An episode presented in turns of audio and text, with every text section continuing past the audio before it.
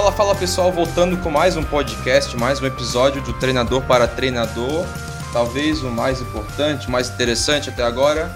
Chegamos no sétimo episódio e com a primeira treinadora, primeira mulher convidada aqui no, no podcast, com a Thais Passos, treinadora do Fluminense, feminino adulto do Fluminense.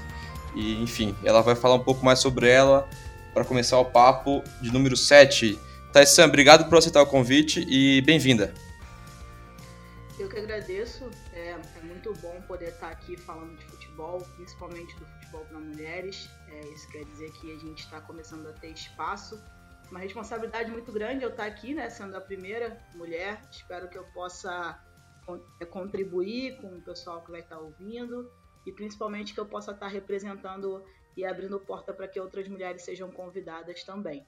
Te agradeço e estou à disposição aí para o que você precisar. Já está contribuindo, Paissan. Obrigado novamente. E para começar o papo, fazer um, um, tipo de saia justa bom, assim. Quando eu falo Fluminense ou projeto da Minhas da Bola, qual que tem mais importância para você? Claro que é uma, uma, uma pergunta provocativa, mas só para entrar no papo desses dois projetos que você tem e, claro, também um pouco falando, uh, já englobando um pouco da sua carreira. É, saia muito justa. Então, na verdade, eu acho que um complementa o outro, né? O Damias da Bola foi a minha escola. É, eu sou fundadora daquilo que eu considero que faltou muito na minha formação como atleta, né? Tanto através do, do projeto, eu não falo, eu comento que nós não somos um projeto social e sim uma plataforma de oportunidade, né? Porque as atletas precisam cumprir algumas regras, estarem na escola, né? Terem a vontade de jogar futebol, ter compromisso de treinar. E o Fluminense é a realização de um sonho, né? De chegar a vestir a camisa de um grande clube. E independente de onde eu estiver, em que caminho for a minha carreira, o Fluminense sempre vai ser muito especial para minha vida, porque era a oportunidade que eu precisava para sair do esporte formação, né? O esporte, o esporte como início de formação, desenvolvimento de pessoas, até o alto rendimento. Então, eu, inclusive, hoje, numa reunião com a comissão do Damias da Bola, estava comentando que é muito é, gratificante para mim hoje estar no Fluminense e ver o Damias da Bola funcionando, né? É, hoje, hoje é, sendo é, é, tendo como gestor é, nosso treinador do sub-16 do Fluminense que iniciou como voluntário no Damias da Bola, tendo como treinadoras ex-Damias, né? Então eu acho que o Damias foi a minha escola de formação e o Fluminense é, é a minha universidade, né? E aí depois a gente procura a pós-graduação, mestrado, doutorado, mas são passos iniciais na minha vida e o Fluminense é a grande oportunidade que eu precisava. E o fato da, da Minhas da Bola ser no, ser no futsal não é coincidência, né? Você foi atleta de futsal, é isso? Na verdade, o da Minhas da Bola iniciou no futsal, né? Porque eu fui atleta de futsal, eu acredito muito no futsal como contribuinte né? É, o meu jogo é um jogo que tem contextos de futsal, de triangulações, de três opções de passe, de um jogo mais, mais com posse, né? buscando muito o jogo individual nos últimos terços do campo, e isso vem muito do futsal, apesar da, de ter sido goleira, né? Então, o, o Damias, ele iniciou no futsal, tá? Porque ele inicia dentro de uma escola do Instituto Lloyd Marta, o qual eu tive a oportunidade de, de ser treinadora de futsal feminino, para jogar competições como intercolegial, jogos escolares.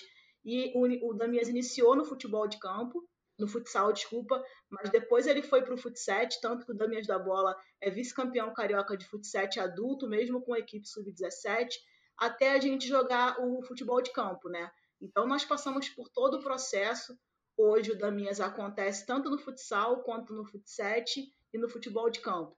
Mas o início dessa história inicia na bola pesada, no futsal, que é, para mim é a origem de tudo, principalmente a valorização da, da característica do futebol brasileiro. É, não tem muito como fugir, né? E já que você é, entrou no assunto, era um assunto que eu ia entrar mais para frente, mas vamos lá. É, a ideia de criar esse podcast foi muito, é muito, tem muito a ver com, com esse papo mais teórico, digamos assim. É, por mais que eu seja jornalista, o pessoal conhece que desde o primeiro episódio que eu deixo isso claro, é, eu estou no futebol há, há seis anos. Estou é, no começo da carreira, mas enfim. E só que essa veia jornalística nunca sai de mim. Então eu tive essa ideia de, de criar o um podcast. só que indo bastante pro lado tático, entre aspas, filosófico do futebol.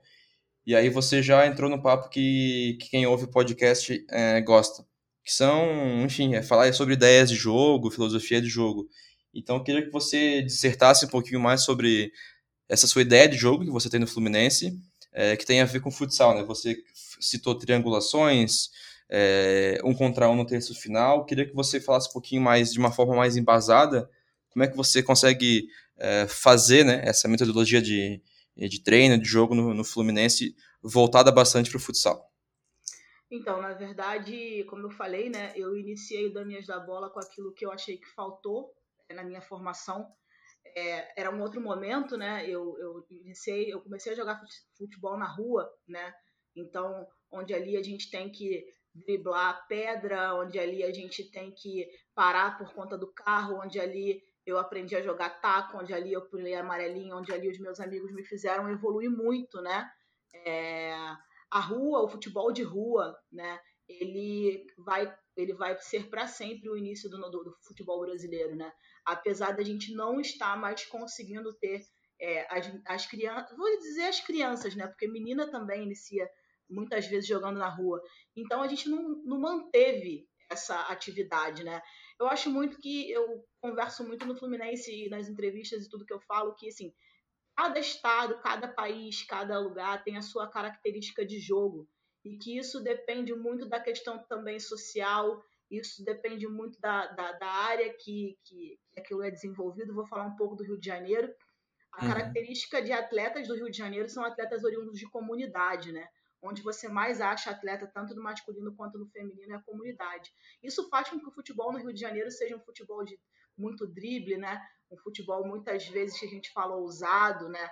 Muitos atletas do Rio de Janeiro são vistos como atletas que não gostam de treinar, atletas por quê? Porque o futebol aqui é muito muito muito simples, né? O futebol no Rio de Janeiro acontece na rua, acontece na quadra da favela, acontece é, no futebol de domingo valendo uma aposta, acontece na praia, então é uma normalidade né, o futebol. E eu acho que isso é, tem muito a ver com o que eu sou. Né? É, eu fui criada assim, eu jogava futebol na rua, e, e depois daí eu fui para o futsal, e aí a gente vai falar de tomada de decisão, que a minha tomada de decisão ela não foi apurada no futsal, né? o espaço curto, o quebra-pescoço, ou olha de um lado para ver o que está acontecendo para poder é, é, dar um passe mais diagonal, alguma coisa assim. Tem a ver com toda, toda a brincadeira né, que eu desenvolvi na rua. Então, entendendo tudo isso, a minha construção como profissional, ela precisa, quando a equipe entrar no campo, saber que aquela equipe ali tem um dedo da Taisan, né? tem, um, tem um porquê de estar tá acontecendo ali. Eu não posso é, esquecer o porquê e o caminho que eu é, percorri no futebol e, o meu jogo ser totalmente diferente disso, senão eu não consigo dominar aquilo que eu acredito, né?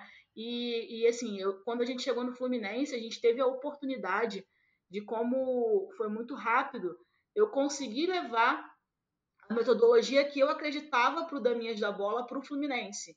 E eu fui atleta do Fluminense, né? Então eu joguei futsal e futebol campo de campo no Fluminense 2005, futebol de campo 2012 eu encerro a minha carreira como atleta jogando futsal no Fluminense e todo, tudo isso favoreceu um pouco para que eu conseguisse colocar em prática o meu estilo de jogo. Óbvio, respeitando a característica do clube, respeitando é, as peculiaridades do clube, para que a gente pudesse montar um modelo de jogo que fosse encaixado, né?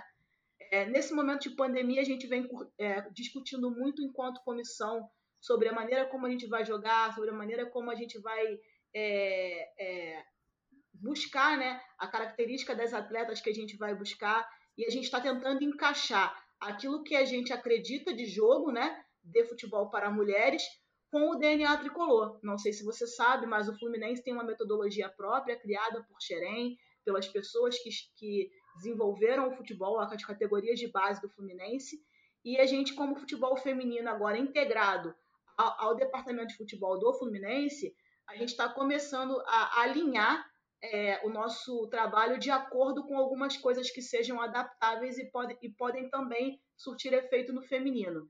Então, esse momento de pandemia foi muito importante para a gente cada vez mais conseguir fazer com que o futebol feminino seja um braço do futebol do clube.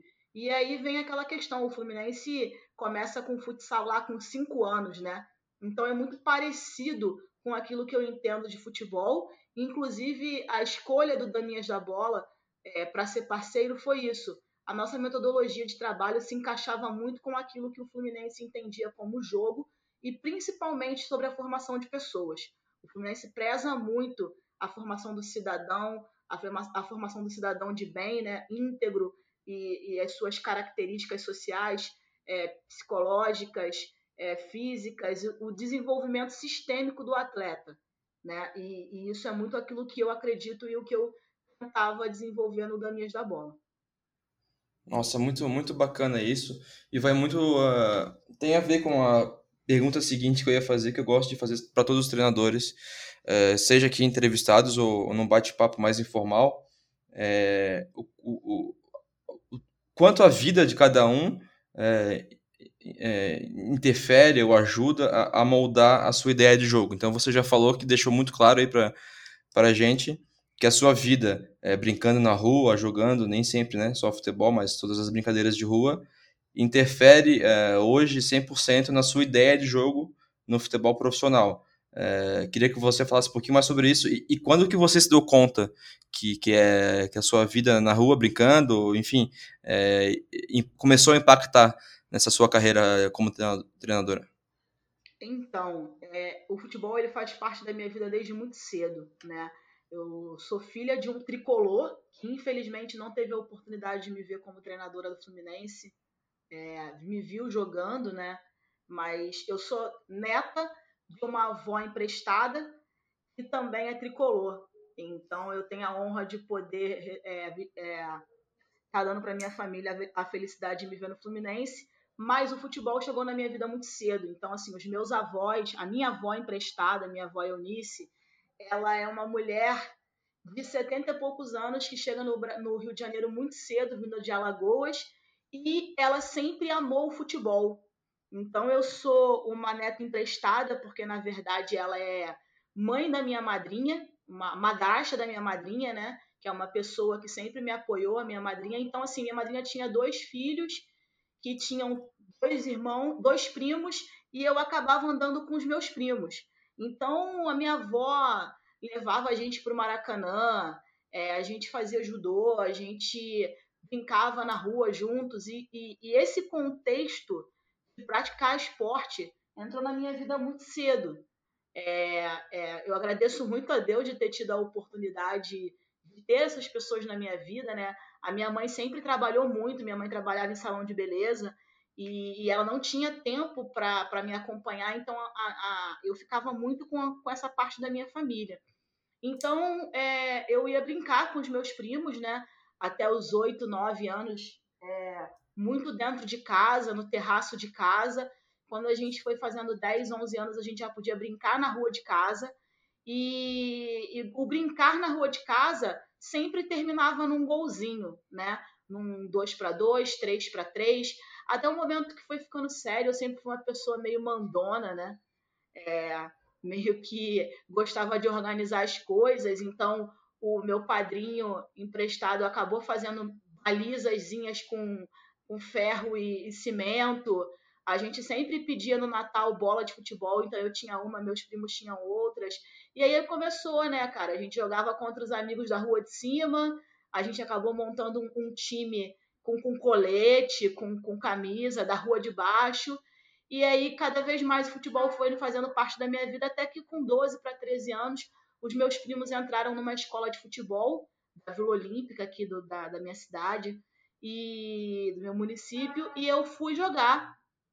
E quando eu cheguei nessa Vila Olímpica, é, eles não aceitaram, eles não me deixaram jogar porque eu ia ser a única menina é, jogando futebol. E aí eu fiquei muito frustrada, né? Minha avó também, meus primos também, e eu acabei sendo ludibriada quando a pessoa da secretaria falou assim: ah, mas então vamos colocar ela no que é mais parecido com o futebol. E eu acabei no jogar handball. Mas eu, eu, hum. assim, eu acho que muito quando a vida, é, quando tem que ser teu, não tira, né, cara? Então, assim, eu fui jogar handball, aí eu joguei atletismo, joguei voleibol, fui levantadora no vôlei. Então eu fiz tudo o que você possa imaginar. Consegui bolsa de estudos para praticar todos os, os esportes que você vai imaginar, mas sempre no final de semana eu jogava bola na rua com os meus primos. E aí, é, até o momento que eu, mesmo tendo bolsa de estudos para jogar handball, eu virei para minha mãe falei: mãe, eu não sou feliz jogando handball, eu quero jogar futebol. Só que a gente está falando de 99, 2000, era muito difícil, né? E minha mãe não aceitava muito. É, imagina, filha de uma cabeleireira é, jogando futebol. Mas assim, não que não me aceitava e me proibia. Ela não gostava muito, né? Sempre tentava Sim. me levar para um lado diferente. Mas aí a paixão foi crescendo, crescendo, até o momento que eu fui sozinha procurar alguma escola de futebol que me aceitasse. E de com 14 para 15 anos eu percebi que eu queria ser professora de educação física. Eu não imaginava que eu seria treinadora de futebol, mas eu sabia que a minha formação é, deveria ser educação física, porque já com 15 anos eu tinha praticado muitos esportes e aquilo ali me encantava. Nossa, demais. É, é e, e, essa bagagem de vários esportes, hoje, sem querer, automaticamente impacta também na, no, no seu processo de, de, enfim, de treino, de jogo, de liderança, de gestão de pessoas. Isso vem com você naturalmente e, e você vê que, que tem a ver o que, aquilo que você conseguia fazer antigamente hoje entrar no seu, no seu processo de, de trabalho? Nossa, tem tudo a ver. Eu estou aqui comentando com você e está passando um filme na minha cabeça, né? Imagino. Eu, percebo que todo esse processo foi muito importante para mim. Um processo que lá atrás a gente achava que era um processo doloroso, né? a recusa e tudo mais, mas isso é, eu consigo ter uma relação muito transparente e clara para as minhas, com as minhas atletas e comissão, porque elas sabem que eu sei exatamente o que elas sentem, sabe? É, quando chega alguma menina no Damias em que o pai não quer jogar, deixar jogar, e aí a gente precisa uhum. convencer, né? É, inclusive, a minha formação, eu sou uma pessoa oriunda de comunidade, o meu pai era dependente químico, é, a minha avó, a minha madrinha e a minha mãe, as minhas avós, né? Elas são pessoas de total influência na minha vida, mulheres fortes, decididas, que me deixaram é, seguir o meu caminho, apesar de não concordar muito, né? Então isso tem muito a ver com a pessoa que eu sou hoje. É, eu sempre fui muito instruída a ler. A minha avó lia muito, né? Clarice Lispector, a minha madrinha é professora, a minha mãe sempre leu muito. Então isso é, todo, todo esse mix é, é, é a característica, é, é, o que a Taisan hoje. Eu, hoje eu falei com a minha comissão técnica que a profissional que eu sou é um pouquinho de cada pessoa que passou na minha vida durante a minha formação como pessoa. E aí, no final de tudo, você acaba fazendo um bolo e você se transforma na profissional que você é. Né? E aí eu costumo dizer que assim, eu sou apaixonada pela tática, mas eu sou muito mais apaixonada por poder conviver com pessoas. A gestão de pessoas é, me encanta, sabe? Poder ensinar e aprender com as pessoas é, é, o que mais me encanta. Eu falo com, minhas, com as minhas atletas que eu aprendo muito mais com elas diariamente do que elas acham que aprendem comigo. E, e, e não é à toa, então, né? Coincidência que você está no Fluminense, no grande clube do futebol brasileiro, porque é, já sai na frente com esse pensamento de sobre a importância de, de lidar com, com pessoas, né, Thaisa? E, e já falamos um pouco bastante de você, agora eu quero tentar inverter a pergunta. É, o que, que é o futebol para você? Não, não em termos assim é, lúdicos, enfim, é, filosóficos, mas assim a definição de futebol para você em termos táticos, é, é, metodológicos, enfim, o jogo do futebol para você hoje em uma frase, uma palavra, em uma é uma, uma frase ou palavra.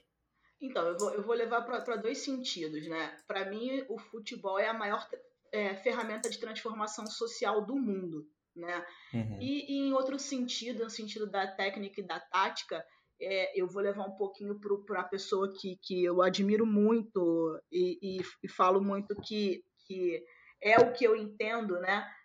Eu tenho um livro do Israel Teodo, que você com certeza conheceu Israel na licença C. Tá aqui, né? tá aqui do lado o livro. ah, então. Futebol jogado com ideias, você sabe disso. Tá é, é, a nossa Bíblia, uhum. né? Então, assim, na verdade, eu acho que o futebol, é, ele é tudo aquilo que eu falei para você é, antes. A gente não consegue separar o futebol da nossa vida, né? Então, geralmente, uhum. você reproduz no campo aquilo que você entende como vida, né? Então, o futebol, para mim, ele é um grande problema a ser resolvido, né? E que a gente precisa ter um desenvolvimento sistêmico, né?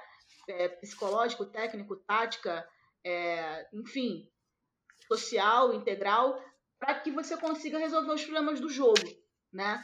Então, os conceitos que, que eu entendo é, são conceitos sistêmicos em que você precisa preparar é, o, a, a, a, receita durante a semana e no final você com, coma o bolo que é o jogo, né? Uhum. Então eu não consigo separar é, o futebol em a Taisan gosta mais disso ou gosta daquilo, o entendimento da Taisan é isso ou aquele, porque eu acredito no futebol como uma uma grande receita que você precisa colocar um pouquinho de cada coisa você poder colher o final, que é o jogo, que é o resultado da sua construção coletiva semanal, né? E aí, Perfeito. cara, quando a gente fala de construção coletiva, quando a gente fala que é pensar pessoas, né? Quando a gente fala construir um modelo de jogo, construção coletiva, é a gente entender que a gente não domina o jogo, assim como a gente não domina as pessoas, assim como a gente não domina as atletas, né?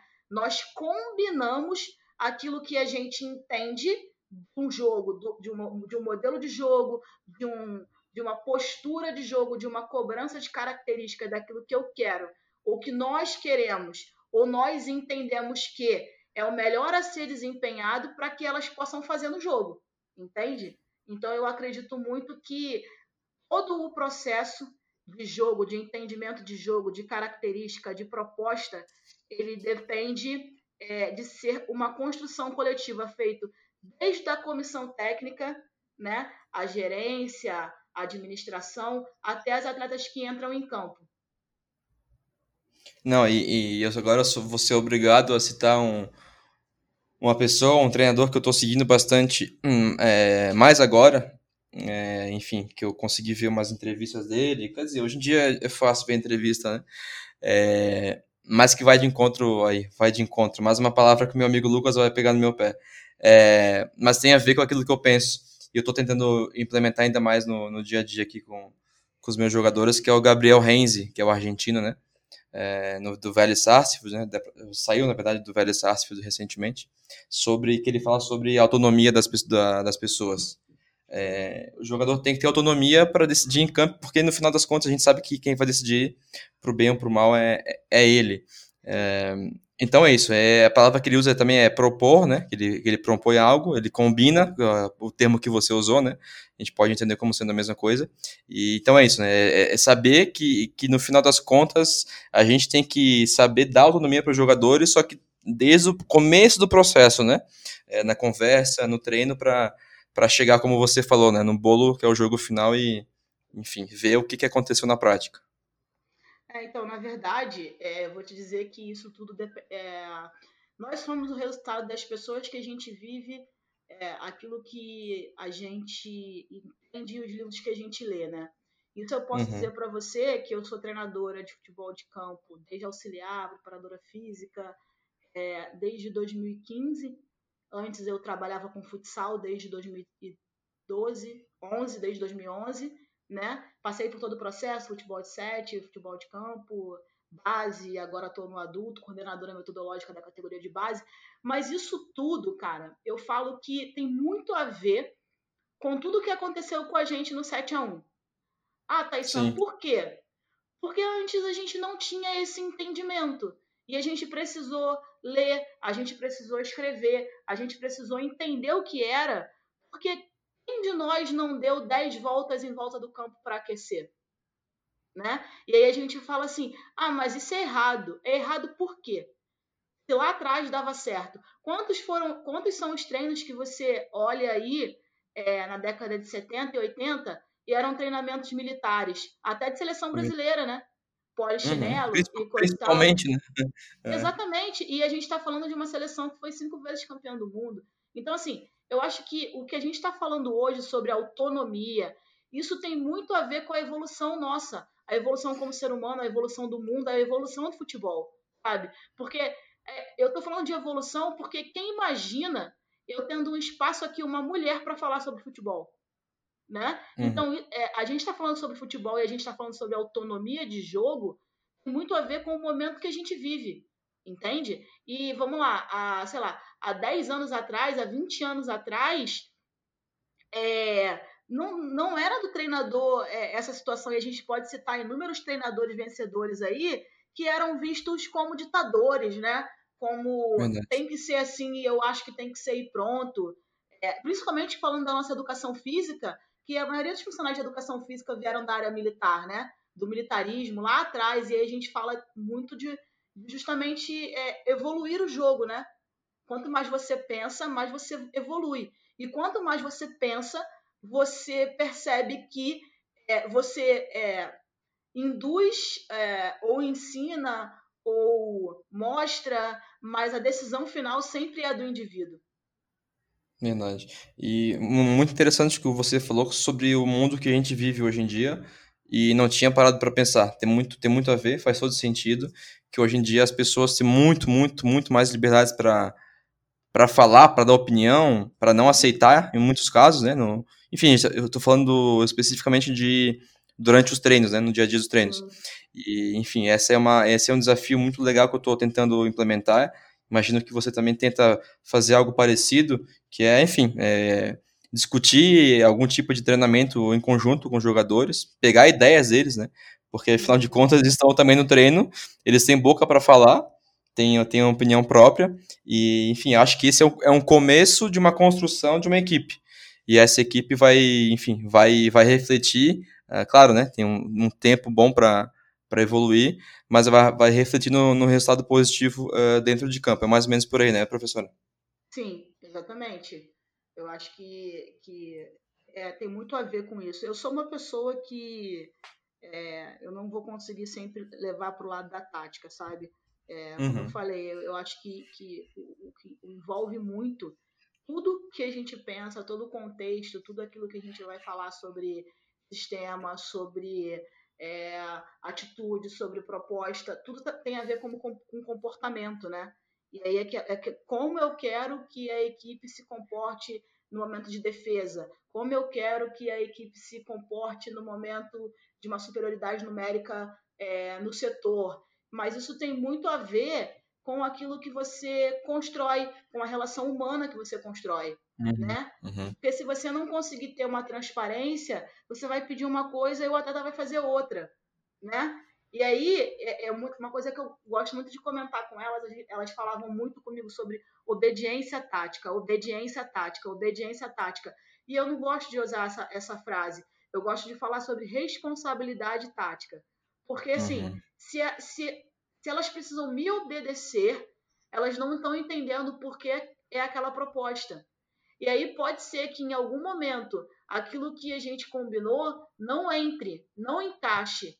E ela precisa ter um gatilho na cabeça dela para realizar uma outra situação para que o objetivo maior seja o resultado do jogo, entende? Então, assim, eu, Taisan, posso achar que ela tem que finalizar do ângulo que eu estou, mas ela Perfeito. ali ela ali Sim. percebeu que a menina usou um pé de dentro que diminuiu o ângulo da batida dela. E aí, de repente, Exatamente. ela vai ter que arrastar uma bola e soltar para um ponto futuro para outra menina vir finalizando. Então, quando a gente constrói junto e eu consigo passar isso para ela, ela vai fazer e eu não vou criticar.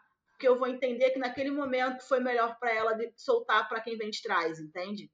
Você consegue colocar em prática, é, em campos ruins, é, que a gente sabe que tem no futebol feminino, Brasil afora, a sua ideia de jogo, ou seja, você treina de uma forma num campo bom e chega no jogo você pega um campo ruim. É possível você colocar essa ideia de jogo que você tem, é, pegando futsal lá de trás, é, em campos não tão bons no, no Brasil, professora?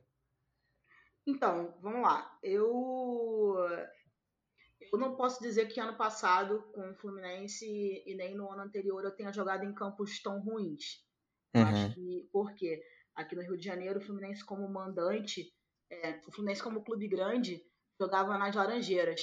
Né? Então eu não posso dizer isso. Quando não era nas Laranjeiras, era no Vale das Laranjeiras, você tem Xerém. É, também nos outros jogos em que a gente fez, a gente fez contra o Taubaté, a gente fez contra o Grêmio. A gente não pegou campos ruins. A gente só contra o Grêmio a gente pegou muita chuva. E E o uhum. campo não tem como, ainda mais no sul, onde é, os campos são castigados com a geada, né? Então, na verdade, o que a gente tenta propor é que, é, e aí não é uma coisa engessada, entendeu, Marcelo? Pô, eu vou uhum. jogar quando dá para eu jogar. Agora, por exemplo, eu tô jogando chovendo pra caramba, tá cheio de lama, como acontecia com o Grêmio lá. Eu não tenho como ficar arrastando a bola o tempo todo, né, cara?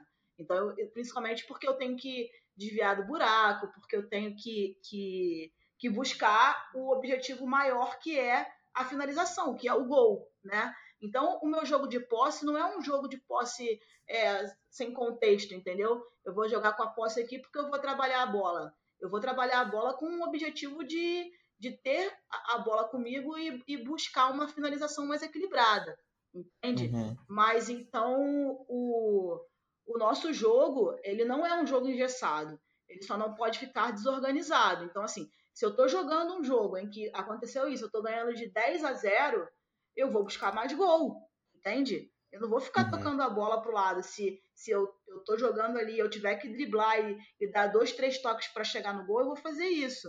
Então, assim, é, tudo depende do contexto do jogo. Eu acho que essa, essa situação do treinador, eu vou jogar assim pronto, respeito, mas no meu ponto de vista ele, ele não cabe. Para Tyson não cabe.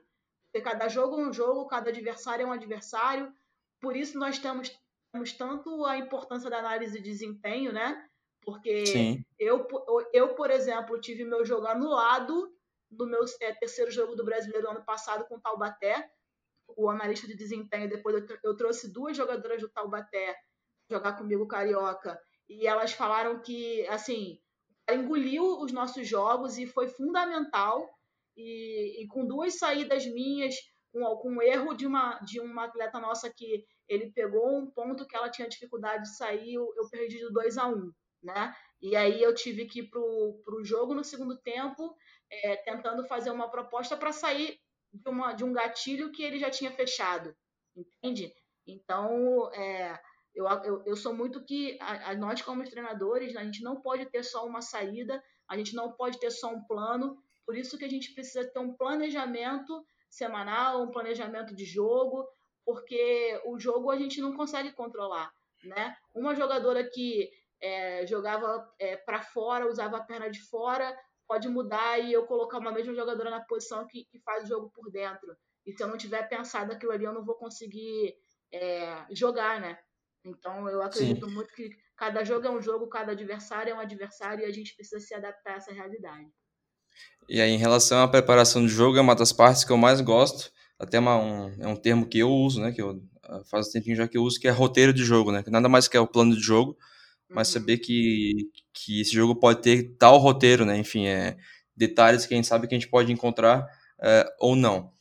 Mas, Thaís, falando um pouquinho agora é, mais no geral, de futebol, futebol geral, futebol feminino, é, você acha que a, a última Copa do Mundo teve um peso muito grande para a gente tentar mudar de vez o nosso futebol feminino no Brasil. Qual foi a importância dessa última Copa do Mundo? E aí eu digo não só da seleção brasileira, que conseguiu fazer uma, uma campanha legal, mas enfim, de tudo que envolveu a última Copa do Mundo. Então, eu acho que, eu, eu costumo dizer isso, eu acho, não tenho certeza, né? O Brasil, é, o mundo respeitava o, o futebol feminino brasileiro. Nós uhum. precisamos primeiro ser valorizados lá fora para depois a gente acreditar no que a gente tem aqui dentro, né? A Copa do Mundo foi fundamental ao momento que a gente está vivendo. Infelizmente aconteceu a situação da pandemia e eu acredito que esse ano de 2020 seria um dos melhores anos o futebol feminino no país. Mas uhum. infelizmente não adianta a gente ficar se lamentando, a gente tem que passar pelo ano, né? E, e eu espero que no ano que vem, um ano olímpico, a gente consiga manter essa pegada de valorização e desenvolvimento da modalidade. É, a Copa do Mundo foi fundamental, principalmente é, para quê? Para que a gente pudesse ver que outros países estão à nossa frente. E aí eu cito a França, que por muitos anos é, não brigava por título. Aí eu cito o Japão, que é a única, é, a única seleção do mundo que é, tem títulos em todas as categorias. E aí eu digo que está acontecendo no futebol é, no, no México, é, a ida da professora Emily Lima para o Equador. Então, assim, não existe mais um futebol feminino jogado às traças. Minimamente uhum. tem sempre alguém querendo desenvolver a modalidade. E eu acho que a Copa do Mundo foi a demonstração disso. Eu ainda, infelizmente, escuto no, vejo no Twitter muita gente falando que o futebol feminino não tem público, né? É, que ninguém gosta, que ninguém quer ver. E a resposta foi um jogo, foram jogos, né? É, em TV aberta com o número de pessoas assistindo.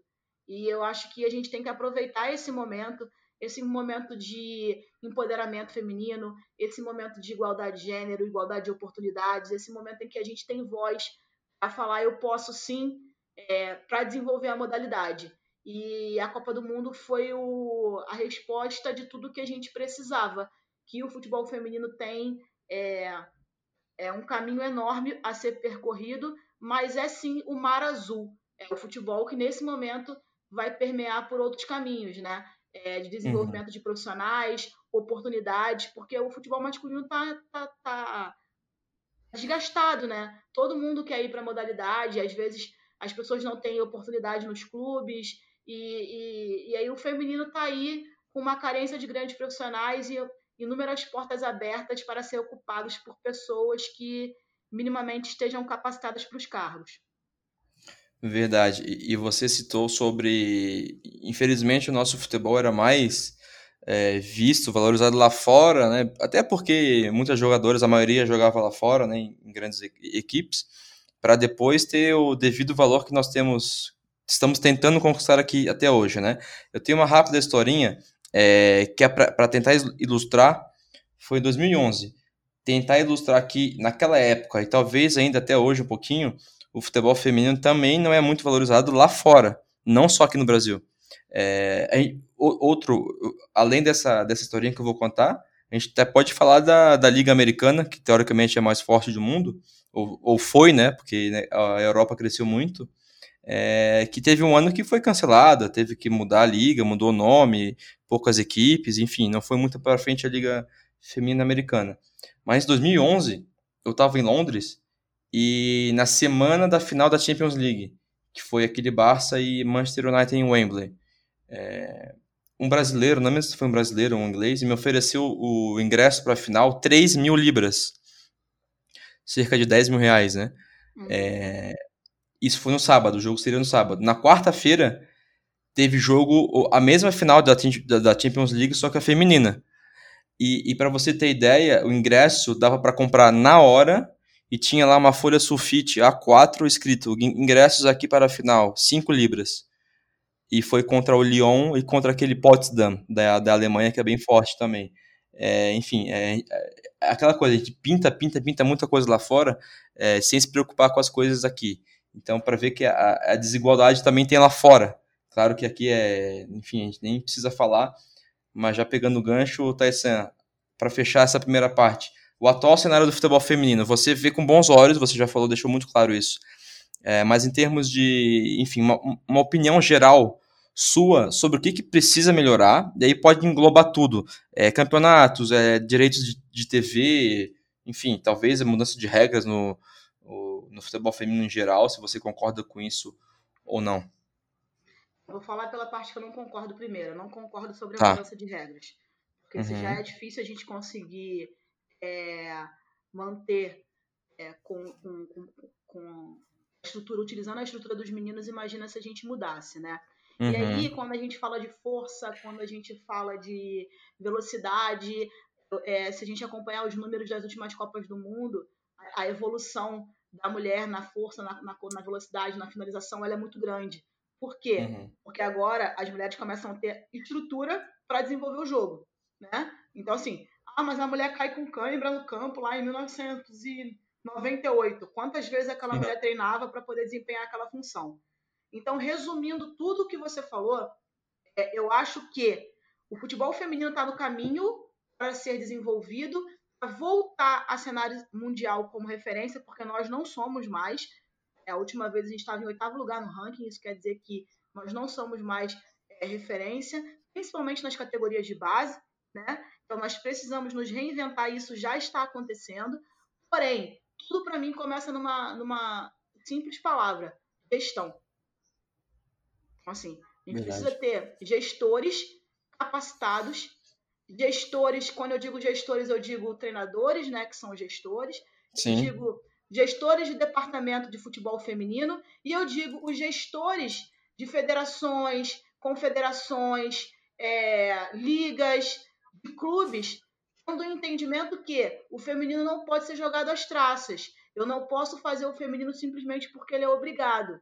Eu preciso ter um departamento. Ah, Taissan, mas nesse momento não é fácil você montar um, de, um departamento de futebol feminino. Tenha uma mesa para uma pessoa que vai pensar pelo futebol feminino. Eu, eu costumo dizer que assim, eu, eu, eu não, não acredito em sorte, eu acredito em trabalho, e Deus me deu a oportunidade de trabalhar com uma pessoa que compra as minhas maluquices, que é a Amanda Stork. Ela é a nossa gerente de futebol feminino no Fluminense. Ela que foi me procurar, ela que fechou a parceria do Fluminense com, com o, o Danias da Bola, porque naquele momento ela teve a função de você precisa desenvolver o futebol feminino da melhor maneira possível. E foi isso que ela buscou fazer. Ela não foi, não pegou assim, ó, tem que fazer feminino aí, toma 10 coletes e 10 bola. Não foi isso. Uhum. Entende? Então, tudo para mim começa da gestão. Principalmente para que você tenha pessoas que pensem no feminino. E aí, um exemplo que eu vou dar: é, o dinheiro que a CBF disponibilizou é para o futebol feminino e não chegou em muitos clubes, no, no departamento. Aí vários clubes falaram assim: ah, mas esse dinheiro não estava carimbado para o feminino. Esse dinheiro aqui eu posso usar no que eu quiser. Tinha clube que não tinha nem equipe masculina jogando o Campeonato Brasileiro. Como é que o dinheiro não é do feminino? E aí a gente vai falar de ética, de respeito, de comprometimento, que só uma pessoa ou pessoas designadas para aquela função vão tentar defender. Se eu sou designado, se eu não estou ali, o feminino é só um custo. E aí o dinheiro que chegou é meu, não tem que ser das meninas, não tem que ser do departamento, não tem que ser para desenvolver. E eu acho uma grande, grande, grandíssima falta de respeito essa história de de criar um departamento de feminino sendo obrigado, né? Aquela questão da, da Comembol de ter obrigatoriamente um time feminino para poder jogar Libertadores. A gente viu o que aconteceu com o Atlético Paranaense pegar o time do Foz, que era do Curitiba antes. E, enfim, até o próprio Real Madrid agora, que era uma polêmica no, na Espanha, é, comprou a vaga do Tacon para já entrar na primeira divisão da, do futebol espanhol, só para ter, para enfim, para usar como aumentar a imagem do Real Madrid no mundo. Enfim, é como você falou, é, dá, tem que pegar tudo e, e, querendo ou não, quando você fala em gestão, a gente cai na, naquela coisa que a gente estava falando antes, né? Que são as pessoas. É, se não tivermos, não tivermos as pessoas corretas no momento certo, com a mentalidade certa, com respeito, principalmente, né? A gente não, a gente não consegue dar, dar sequência, né? Nessa nossa vontade de ter um futebol feminino é, forte, um futebol feminino normal, digamos assim, no Brasil, né? Mas enfim, Tyson, chegando naquele momento, já aos 45, é, enfim, 45 minutos eu, eu sempre tento fazer um tempo de futebol. Então agora chegando nos acréscimos.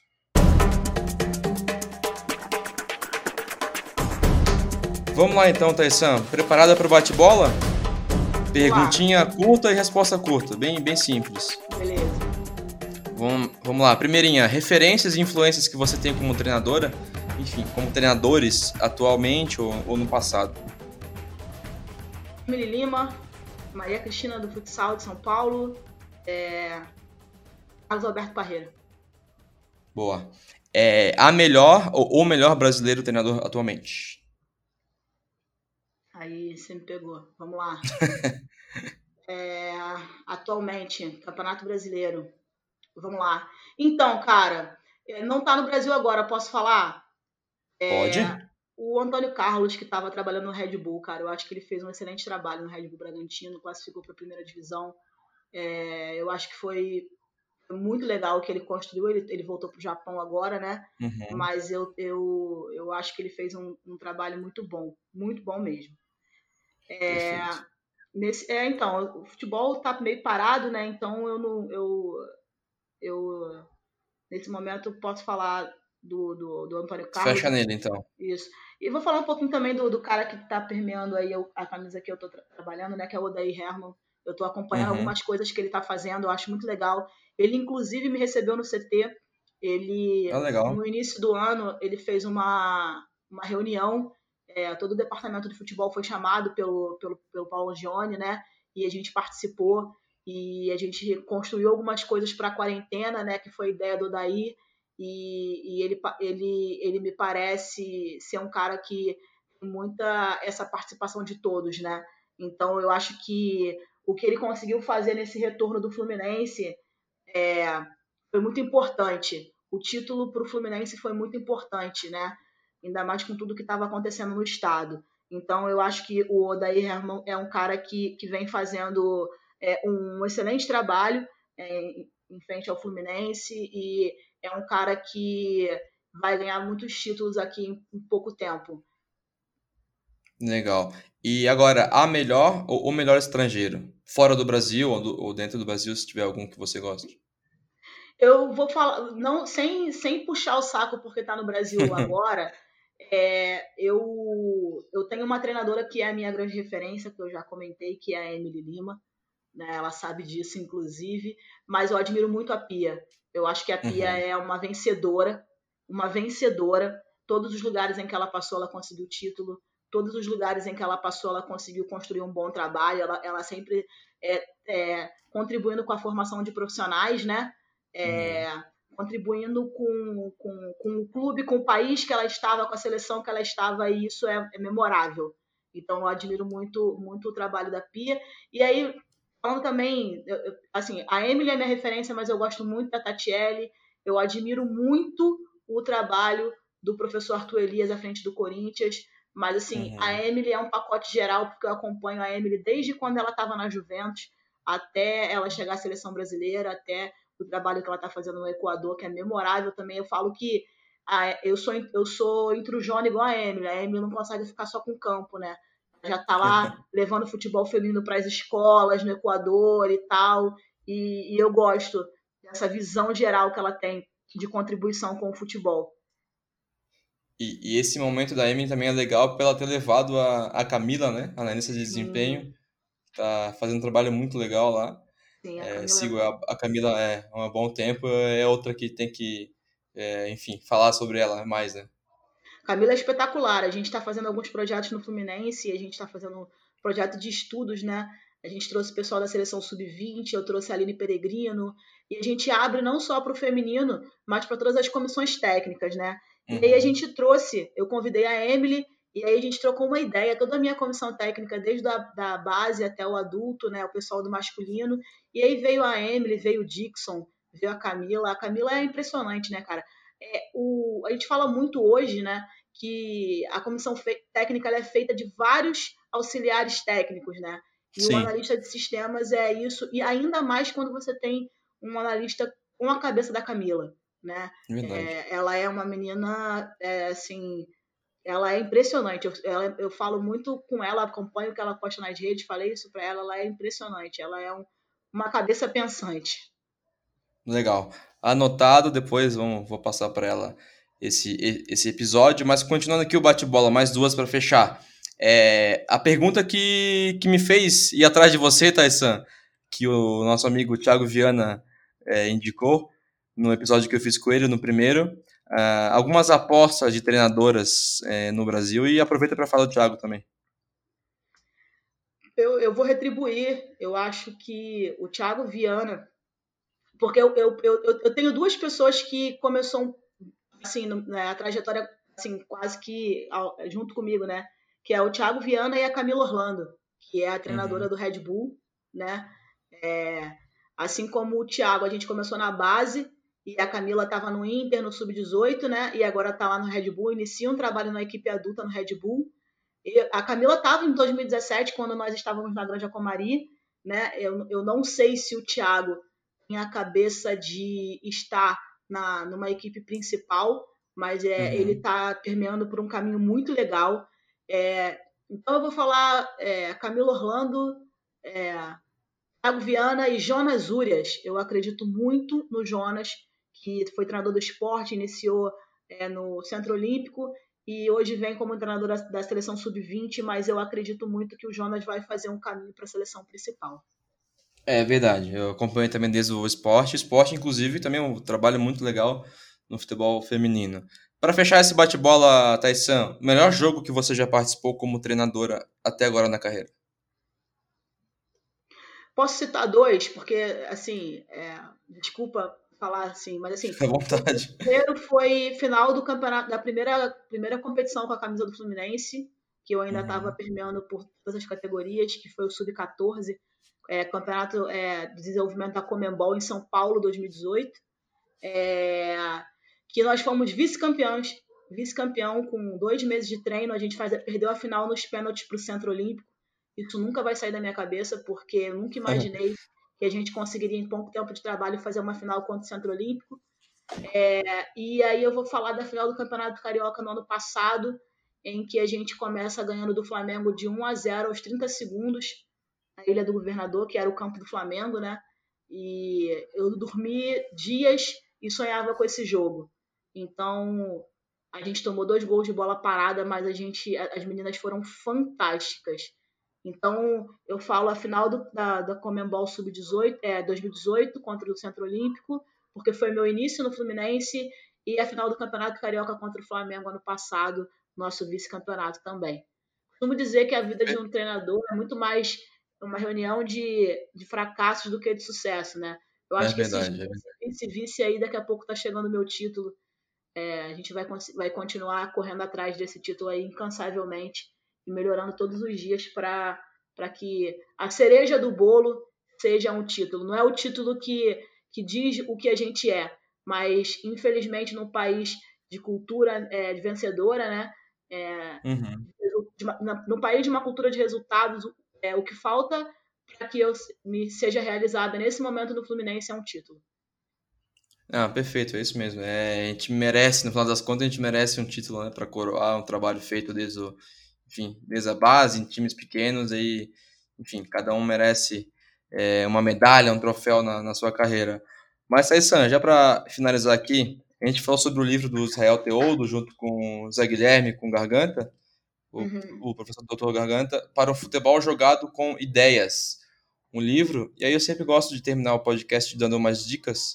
É, você falou desse livro, mas eu nem, nem combinei com você antes, mas eu tenho certeza que na, na sua cabeça saem mais algumas dicas de, de livro, enfim, de artigo, filme, série que tem a ver com, com o nosso mundo de futebol. Eu vou falar de uma série, que é a série do Sunderland, não sei uhum. se você já viu, é uma série que eu inclusive passei isso para as minhas atletas, é, Netflix, é, a história de um é time... Viciante, né? viciante, viciante. A série do Sunderland é e aí eu vou, vou puxar um pouquinho para a galera que quer começar no futebol feminino agora. Não é tão fácil de encontrar, mas se fuscar um pouquinho. O René Simões, que foi um treinador muito vitorioso, ele por, por algum tempo esteve no futebol feminino, tentou fazer bastante coisa, mas não conseguiu. Acabou voltando para o masculino. Mas ele escreveu um livro que chama O Dia em que as Mulheres Viraram a Cabeça dos Homens. Que esse uhum. livro fala sobre o, o nosso vice-campeonato olímpico. É, vice-campeonato mundial, desculpa e o René Simões, e agora não lembro se foi Olímpico ou Mundial. Enfim, é, nesse livro, o René Simões fala sobre a Marta, fala sobre a, a Pretinha, fala sobre a Tânia Maranhão, que a gente precisa, precisa falar dessas mulheres. A gente precisa uhum. falar de Cici, a gente precisa falar de Pretinha, a gente precisa falar de Senira. Porque se hoje a gente fala de futebol feminino, foi porque essas mulheres passaram inúmeras coisas para que hoje a gente pudesse desenvolver um futebol feminino melhor e tivesse a oportunidade Verdade. de estar permeando pela modalidade. Então, eu acho que é o início.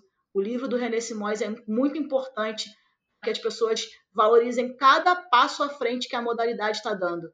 Porque se as pessoas entendessem tudo que essas pessoas passassem lá atrás, valorizaria cada bola, valorizaria cada trabalho que está dando certo e não só falava mal, entende? Ah, porque o feminino é isso, o feminino é aquilo. A gente não pode esquecer modalidade foi proibida por quase 40 anos, enquanto a nossa seleção masculina era tricampeã mundial. Então a gente não uhum. pode comparar um, um, uma modalidade que, que foi proibida de ser praticada durante 40 anos, ficou adormecida, né? Então a gente tem que falar do que do que a gente pode fazer para melhorar esse, esse, esse, esse cenário anterior e não e não só falar que existem coisas ruins, porque o feminino não, é, não são só coisas ruins. Então, acho que Pelo é contrário, isso. Né? Pelo contrário. Então, assim, acho que dois livros que as pessoas que estão iniciando agora deveriam estar, assim, lendo mesmo, lendo a nota rabisca é, para o futebol jogado com ideias, do Israel Teodo, né, como você falou, uhum. José Guilherme, Júlio Garganta. E aí, falando pelo feminino, Leiam O Dia que as Mulheres Viraram a Cabeça dos Homens, do René Simões. É, é fantástico. Uma história fantástica. Fechado. Dicas anotadas. Então, eu te agradeço, tá, Taissan, por estar aqui nesse podcast. Mais um marco para mim, no sétimo episódio, e que faz jus aquele azinho que eu coloco no final ali de treinador para treinador, entre parênteses, A. Obrigado, viu? Nada, eu te agradeço. É... E aí, como você colocou ali, queria só fechar uma coisa que é, eu espero que um dia a gente esteja aqui falando de futebol e não futebol uhum. para mulheres. Então, Esse é o ponto. Uhum. Exatamente. Então, assim, quando você falou ali no treinador, treinadora, eu espero, eu espero que um dia a gente esteja colocando ali futebol, né? E, e é muito importante a gente ter essa relação é, em que o futebol deve, o futebol é, masculino, tá? Entre aspas, deve estar preparado para receber mulheres e o futebol feminino para receber os homens. Então a gente tem que falar de pessoas e não de gênero. Eu agradeço a oportunidade de estar aqui, espero ter contribuído pelo, é, no, todas as pessoas que você vem recebendo são com, certeza pessoas que me influenciam muito, que me fazem pensar em futebol e a gente quando fala do que gosta, do que ama, é, não, não, não tem problema algum ficar aqui né, horas, dias falando. Então, muito obrigado pela oportunidade. Sempre que precisar, eu estou à disposição. Perfeito. E por isso que eu fiz questão, e vou fazer questão também com o seu, com o seu episódio, no episódio de abertura com, com o Thiago Viana, deixei bem claro. É, treinador do São Paulo Futebol Clube. Ponto final. Não é São Paulo Futebol Clube feminino. Claro que a gente vai falar no podcast, a gente tem que né, falar quem é o treinador do futebol feminino, só que, eh, no geral, eu, eu gosto sempre de, de, deixar claro bem só o, o clube. Então, conversei hoje com a Thais Passos, treinadora do Fluminense Futebol Clube. É, enfim, acho que um dia, um dia a gente vai chegar nesse ponto que eu acho muito crucial é, para mudar. Eu agradeço você que estava aqui até agora, mais uma hora muito, muito, muito produtiva de futebol, não futebol feminino só, mas de futebol. É, sétimo episódio do podcast de treinador para treinador ou treinadora. Vamos ter mais três ou dois episódios para fechar essa primeira temporada, um mês de podcasts duas vezes por semana. Agradeço e nos vemos no próximo episódio. Um abraço.